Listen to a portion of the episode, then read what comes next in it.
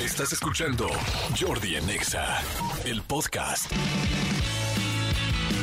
Señores, son las 12 del día con 23 minutos y este y me da muchísimo gusto recibir a un buen amigo, por supuesto, bueno, ya lo saben, actor, productor, muchísimas cosas que lleva haciendo durante muchos años y ahora trae un proyecto personal que me encanta y ahorita me decía porque me encantó la frase con la que arrancó, dice, este proyecto ya no es mío, es de todos.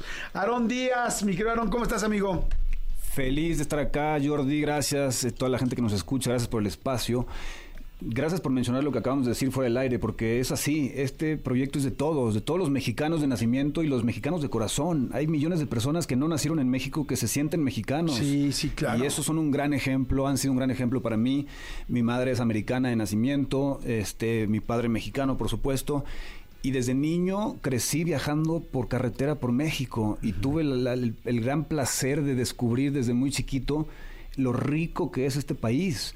Y ahora, este, pues, eh, durante la pandemia iniciamos este proyecto hace tres años, de manera independiente, con el objetivo de salir y mostrar el México real, ¿no? No el México que se ve todos los días en las noticias, porque eso es, Claro. esa es una minoría de las cosas que suceden en este país.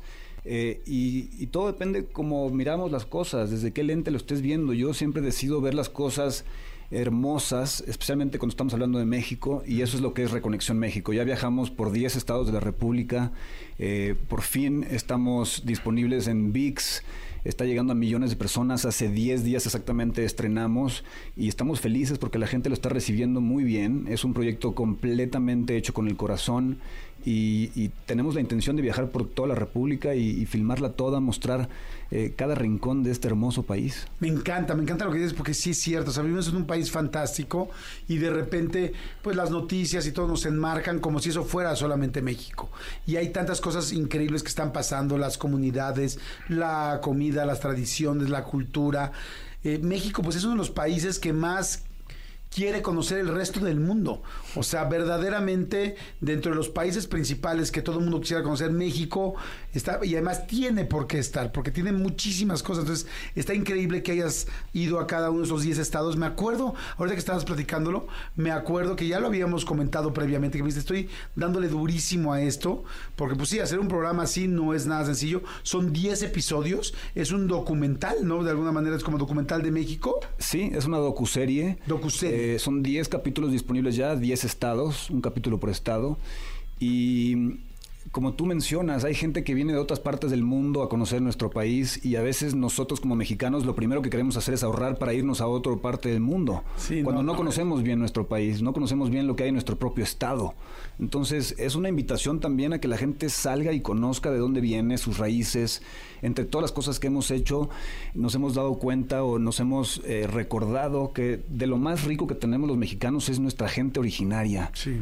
Tenemos tanta cultura, tradición, la gastronomía, las enseñanzas que nos dejan. Ayer justamente domingo iniciamos otra vez con un tour viajando para acercarnos más a la gente, ver los episodios con la gente y la primera persona que fuimos a visitar se llama Consuelito Venancio. Ella sale en el primer episodio en Guanajuato y es una mujer que cocina eh, la, la comida otomí y, hace tres años fue la primera persona que vimos y regresamos con ella.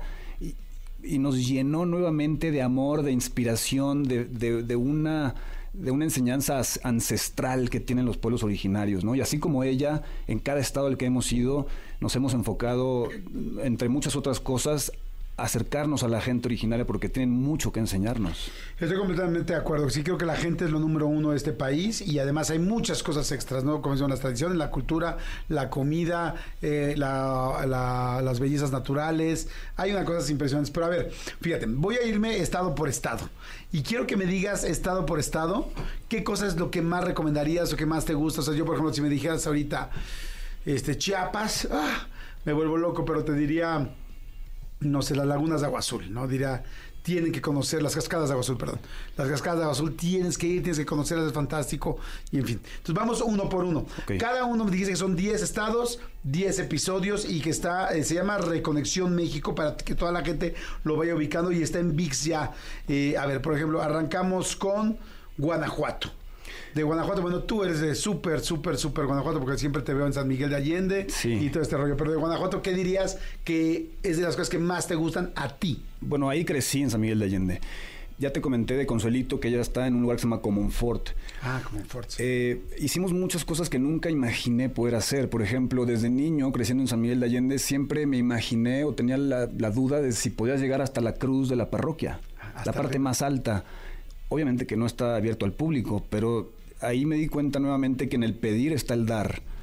Tuve acceso y me llevaron, somos los únicos que hemos tenido acceso a llegar a la cruz de la parroquia de San Miguel de Allende con nuestro amigo Bernardo, que es el campanaro, el campanero de, de ahí, eh, con permiso por supuesto el padre, y tuvimos acceso y subimos hasta la cruz de la parroquia. Fue mi sueño desde niño hacer Ok. eso. Entonces, bueno, entre podríamos estar aquí todo el día hablando de cada lugar, pero si tuviera que escoger una, es imposible escoger una, pero bueno, voy a de- dejar esa por, por ahora en Guanajuato. Ok, de Guanajuato.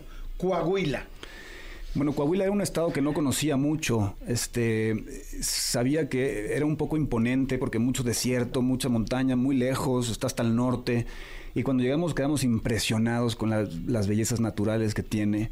Pero entre, entre muchas otras cosas, por ejemplo, hay mucha gente que no sabe, pero Coahuila dicen que es el panteón de los dinosaurios. Ajá. Coahuila era mar antes. Imagínate, es el punto más lejano del mar hoy en día, pero con, con el tiempo, por supuesto, ha ido cambiando los continentes. Y hay un lugar que vas y escarbas un milímetro y empiezas a encontrar huesos. O sea, ahí debe de, de haber un museo tipo Smithsonian para todo el mundo que venga a conocer. Es el Panteón de los Dinosaurios. Ahí está el Museo del Desierto en Saltillo. El Museo del Desierto. Es una cosa espectacular. N- nuestro querido amigo, el director del Museo del Desierto, fue uno de nuestros anfitriones ahí y la sabiduría que tiene ese señor de ahí. impresionante, Él no se tiene que mover de Coahuila porque todo lo que él ha soñado desde niño Está ahí. Está ahí. Wow, está fantástico. Ok. Chihuahua. ¿Qué te gusta mucho Chihuahua? Bueno, Chihuahua, en cada estado tenemos un invitado especial. En Chihuahua quería traer un americano porque quería que él descubriera, el, si tú ves las noticias, ves Ciudad Juárez, qué Sí. peligroso, todos los días. Yo quería Chihuahua, llevarlo, sí. claro, yo quería llevarlo por Chihuahua y después escuchar lo que él tenía que decir de Chihuahua para que su gente se diera cuenta de que lo que ven las noticias no es todo. Entonces, eh, Dylan Efron, el hermano de Zac Efron, amigo mío, él es corredor, entonces lo invité, fuimos a correr con los Rarámuris, estuvimos en Ciudad Juárez, estuvimos...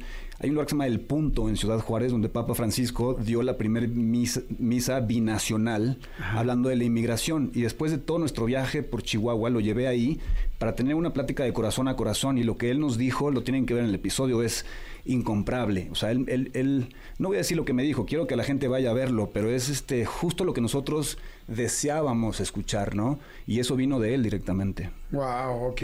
Chihuahua. Luego Jalisco. Bueno, Jalisco es mi, mi estado natal, yo nací en Puerto Vallarta, eh, y mi invitado especial ahí fue mi familia, porque quería que mi mujer y mis hijas descubrieran un poco más de dónde vengo yo.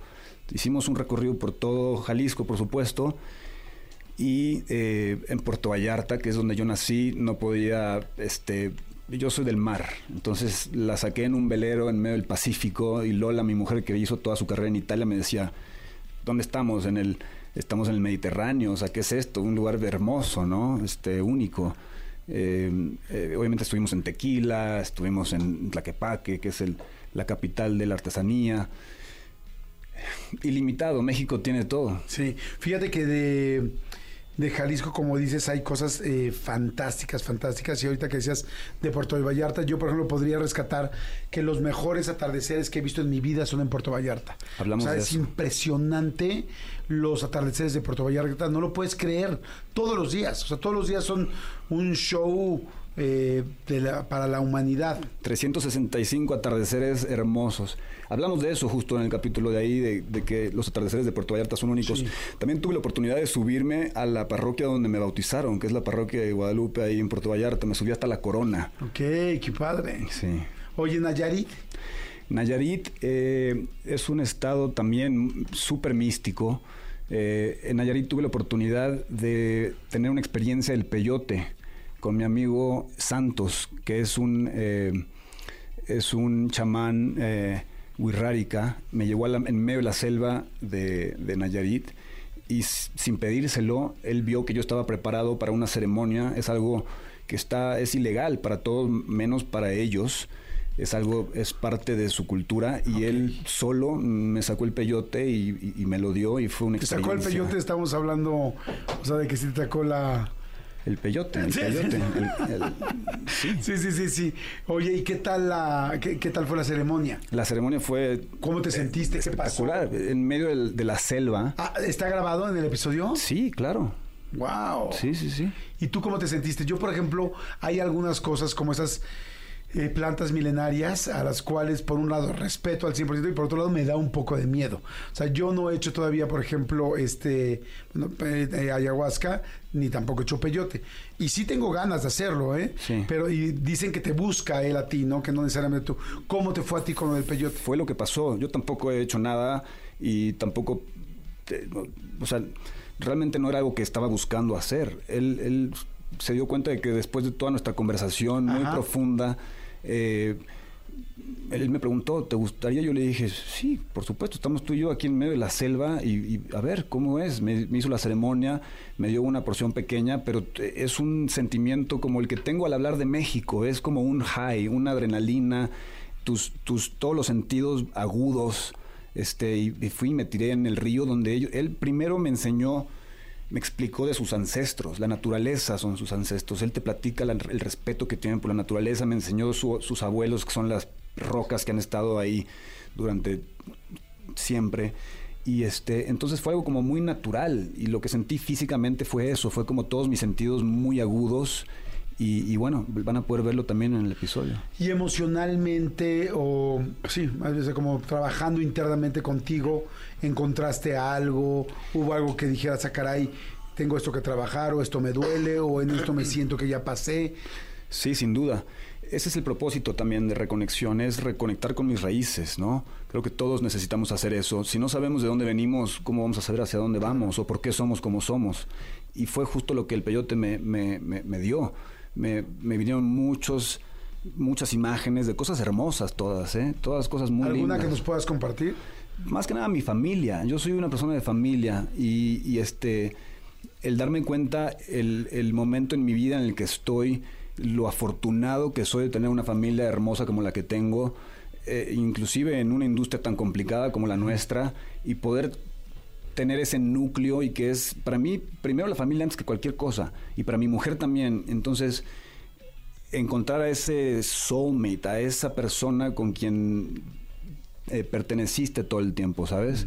Y eso creo que me da la tranquilidad y la paz en la que estoy hoy en día también para poder hacer proyectos como este que, que, que realmente, como te dije al principio, este no es mi proyecto, yo soy solamente un, eh, un, un, este... mm, Emisario, un vehículo. Un mensajero, vehículo, un mensajero. Soy un vehículo para llevar a la gente en este, en este recorrido, pero eh, con el propósito de que la gente que nos ve tenga la curiosidad y salga y descubra su propio camino, ¿no? Oye, pues está fantástico. Son 10 episodios, digo, me quedé con algunos estados que queremos comentar, pero este se llama Reconexión eh, México, para que lo vean, por supuesto, con Aarón Díaz. Eh, ya lo pueden ver en VIX, me dijiste desde hace ya un par de semanas, o cuánto tiempo Sí, llevarán ya. Exactamente 10 días. Estamos felices porque está dentro de lo más visto de VIX y eso habla de- del recibimiento de la gente y que de boca en boca también, aparte de los medios que han sido muy amables como ustedes de darnos un espacio, es un proyecto independiente que a pesar de que ahora está en una plataforma como VIX, siempre tiene ese corazón independiente. ¿Qué significa eso? Que nosotros estamos contando lo que nosotros queremos contar, no lo que nos están diciendo que contemos. Claro. ¿no? Sí, que ustedes pueden, que no hay ninguna línea en específica, porque luego muchos de esos programas los hacen los gobiernos de los estados para promocionar el estado. Yo he hecho varios de esos y es fantástico. Y te enseñan cosas lindísimas del estado. Pero claro, te dicen, oye, pon mucha atención, digamos mucho de, pues aquí de los cuartos, de los hoteles, o digamos mucho de esto, de esta reserva ecológica que la gente puede venir. Lo cual está lindo, pero va siguiendo una cierta línea, uno- unos ciertos intereses de, de- normalmente de la Secretaría de Turismo de cada estado. En este caso es lo que ustedes querían retratar. Sí, a la hora, bueno, yo no quería llegar a un estado a decir, "Eh, yo quiero conocer esto y esto, también son nuestros aliados, ¿no? Entonces yo al estado le preguntaba, a ver, ¿me puedes dar una lista, por favor, de todo lo que les gusta enseñar? Y me puedes dar una lista de las cosas que no han enseñado. Y después está también el, el- la espontaneidad, ¿no? ¿Quién iba a decir? O sea, eso no estaba escrito de que yo me subía a la parroquia San Miguel de Allende o al cubilete, al Cristo Rey del cubilete, o a la, o sea, o al Aramara, que es la Virgen Aramara es la, eh, es este un punto cardenal de los Wirráricas también, que está en Nayarit. Es una, es una roca que tiene una virgen allá arriba. En el pedir está el dar y cuando tú llegas con, con el corazón, la gente te va a recibir así. Claro. No, me parece algo súper, súper, súper loable poder tener cada vez saber más de nuestro de nuestro país y, y, darnos cuenta de lo que tenemos, lo que podemos aprovechar, donde podemos ir. Como dices tú, mucha gente está ahorrando y buscando salirse de este país cuando aquí tenemos cosas impresionantes. A mí me gusta, yo creo que mi hobby número uno de la vida es viajar. Y yo siempre digo una frase que aunque puede escucharse pues de repente rara, espero que no sea así porque es real. Y es entre más viajo por el mundo, más amo México. 100%. O sea, entre más salgo a un lugar, digo, ¿cómo? Esto era la cascada de tal, digo, está preciosa, pero en México tenemos esto y esto y esto. ¿Cómo? ¿Este era el desierto del Sahara? Pues sí, está impresionante, pero también en México tenemos Coahuila, tenemos tal, tenemos tal, o sea, hay cosas fantásticas, o sea, realmente, y no se trata solamente por decir, ay, sí, el mátame todas, ¿no? Es como, ningún lugar está mejor que México. No, no, no. Por supuesto hay lugares que están impresionantes también, pero lo que quiero decir es, México es una situación cultural, humana y geográfica impresionante. O sea, sí tenemos una, un gran país, pues que realmente cuando llegamos ya estaba aquí. O sea, nosotros no hicimos ni, dijimos, ah, que caigan los meteoritos en toda la península de Yucatán para que se hagan los cenotes. No, cayeron, ¿no? Oye, qué padre que estamos arriba del Ecuador, pero no llegamos a tanto frío y entonces tenemos selva, tenemos desierto, tenemos estepa, tenemos tal. O sea, qué suerte. O sea, realmente tenemos una situación geográfica fantástica. Ahora, aprovechémosla. No, no es casualidad que todo el mundo quiere venir a México. Esto es 100% real y te voy a platicar algo que me pasó hace poco yo soy muy duro, yo soy muy eh, visual y soy muy de la imagen. Entonces yo, por ejemplo, que vivo en la Ciudad de México, la cual amo, me la paso criticando muchas cosas, ¿no? Oh, digo, estos este, pisos, estos hoyos, estos baches, oh, esas paredes no están pintadas, oh, aquí no le han dado nada de jardinería a estas. ¿Por qué? Pues porque pago todos mis impuestos y, este, y estoy preocupado y, y yo soy muy visual, entonces yo veo si un día pusieron un espectacular nuevo o no, después de cuatro meses digo, cambiaron el espectacular, esto. Entonces me fijo mucho en la ciudad. Ahorita estuve en varias ciudades en el último, en el último cierre de año, ¿no? Y de repente llegué y dije, sí, dije, México es precioso, la Ciudad de México sigue siendo preciosa, a pesar de las cosas que le faltan eh, y a pesar de muchas cosas que podríamos mejorar, es una ciudad preciosa. Y platicaba con varios extranjeros y me decían, es que la Ciudad de México es una locura. Porque estamos hablando de Sao Paulo, estamos hablando de Buenos Aires, estamos hablando de diferentes ciudades de Nueva York, y decían, es que México difícilmente lo puedes comparar. Y ahora que me quité, dije, a ver, me voy a quitar esos enojos que tengo con las cosas que no están hechas. No manches, sí, qué ciudad, chinga. O sea, ves el Palacio de Bellos Artes, ves Reforma, hay miles de lugares verdes, ves Santa Fe. Y, estamos, y siempre hablamos de muchas colonias muy conocidas, pero yo, por ejemplo, que viví toda la vida por Villacuapa, hace poco fui a mi, fui a mi casa, bueno, a mi ex casa, y veía Canal de Miramontes, este, lleno de árboles, lleno de jacarandas. Dices, hay miles de cosas preciosas. Además de que si esas paredes pintadas y grafiteadas también le dan un sabor a la ciudad. Y también son personalidad y idiosincrasia de la gente que vivimos aquí. O sea, eh, no sé, no sé, o sea, creo que estoy revaluando y dándome cuenta del lugar en el que vivo y voy a ver la serie ya, Reconexión con México, porque a pesar de que viajo por muchos estados, hay muchas cosas que no sé y voy a agradecer mucho el trabajo tuyo y de todo tu equipo, mi querido Aaron, para poderlo ver y acercarme y reconectarme con este país que tanto amo y que creo que muchos amamos. Muchas gracias, amigo. Muchas gracias, gracias, Jordi, gracias, gracias a todos y vayan a verlo. Vayan a verlo, ya está en VIX, buena Reconexión México. Y este, pues bueno, yo arranco hoy. ¿Con qué estado arrancamos? Con Guanajuato. Con Guanajuato, me parece perfecto. Uf, además qué estadazo, ¿no? Qué impresionante. Déjenla ahí, se va un episodio tras otro, se va como el agua. duran? Duran eh, eh, aproximadamente 45 minutos. Ah, Perfecto. Buenísimo para verlo hoy. Sí y así veo uno y ya luego me duermo. Perfecto. Gracias, muchas gracias, Aloncito. Gracias a ustedes. Gracias. Escúchanos en vivo de lunes a viernes a las 10 de la mañana en XFM 104.9.